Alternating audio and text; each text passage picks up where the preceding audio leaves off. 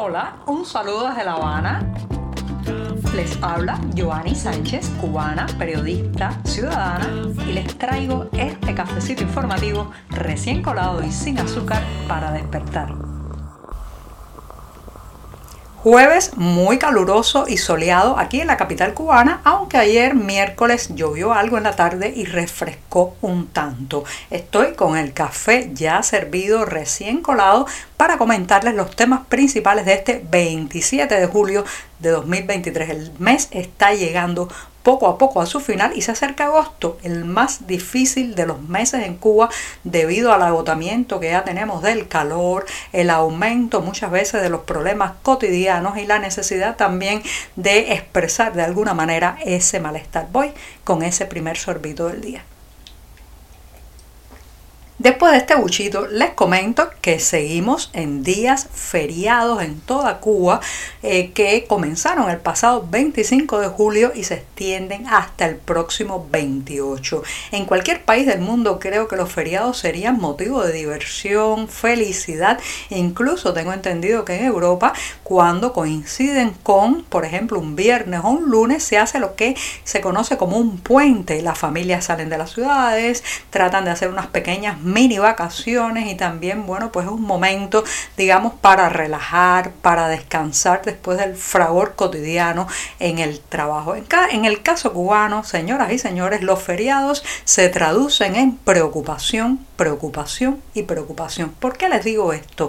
Los servicios y también las oficinas oficiales, los trámites burocráticos que normalmente son muy engorrosos, que llevan horas y horas, dificultades, problemas y contradicciones, bueno, pues se hacen aún más complicados en los días feriados donde se suspende mayoritariamente el trabajo de todas las instituciones públicas, las oficinas de trámite, las sucursales bancarias, la mayoría están cerradas. Imagínense en un país donde desde hace meses y meses es difícil muy difícil sacar dinero en efectivo de los cajeros que la mayoría de las veces están vacíos de billetes. Imagínense, en ese país además cuatro largos días feriados en que las sucursales bancarias que tienen cajeros automáticos, la mayoría de los cajeros automáticos están ubicados en sucursales bancarias, no rellenan las cajas de estos dispositivos porque no hay nadie trabajando qué caos se ha armado, no solamente en esta ciudad, en todo el país, porque no hay dinero.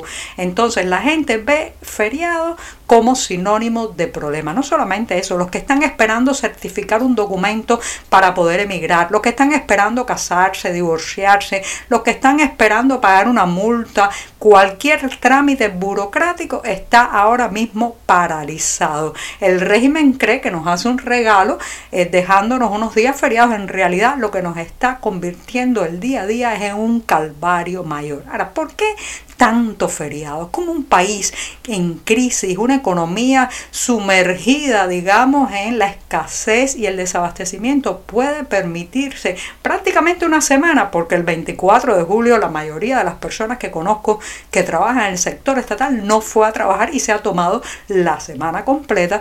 ¿Por qué tantos días de descanso, señoras y señores? No hay que eh, buscar mucho, hurgar demasiado para saber la respuesta. Que la gente vaya a su centro de trabajo, a la industria estatal, a la oficina oficial, eso le ocasiona a las arcas estatales más pérdidas que beneficio, porque ya saben, en este país prácticamente no se produce nada. Entonces dan 4, 5, 10, un mes de feriado y yo creo que al final el régimen siente que está ahorrando dinero con que la gente se quede en sus casas, porque al fin cuando van a estas entidades estatales consumen electricidad, consumen recursos, muchas veces hay que transportarlos también consumen combustible. Así que estos días feriados se han convertido en un doble quebradero de cabeza para los cubanos que han visto cómo a los problemas cotidianos se le han sumado nuevos debido a la pausa en las labores.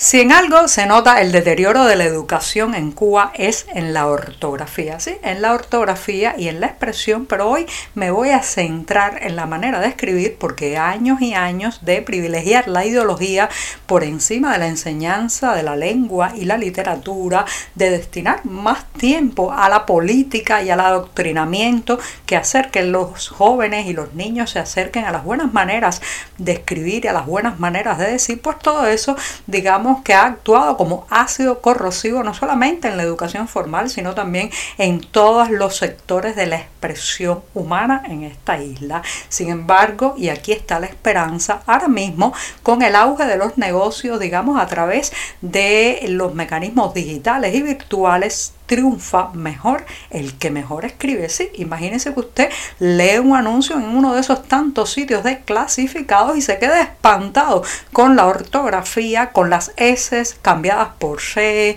con las R tergiversadas y convertidas en L y otras lindezas, pues claro está, preferirá aquel vendedor, aquel comerciante que mejor escribe, lo hace con más gracia y con más respeto. Pues sí, he conocido de varios negocios privados que están contratando a la cara a todo aquel que escriba con buena ortografía porque han perdido, digamos, negocios, contratos y acuerdos debido a que la persona que estaba, digamos, teniendo contacto directo con el cliente, bueno, pues escribía Quijote con K. Es una broma, pero podría ser tranquilamente. Entonces, eh, es muy, muy peculiar el hecho de que a pesar del deterioro que se ha dado en este sector ortográfico, ahora el nuevo sector privado, los nuevos negocios busquen precisamente gente que sepa usar bien el idioma.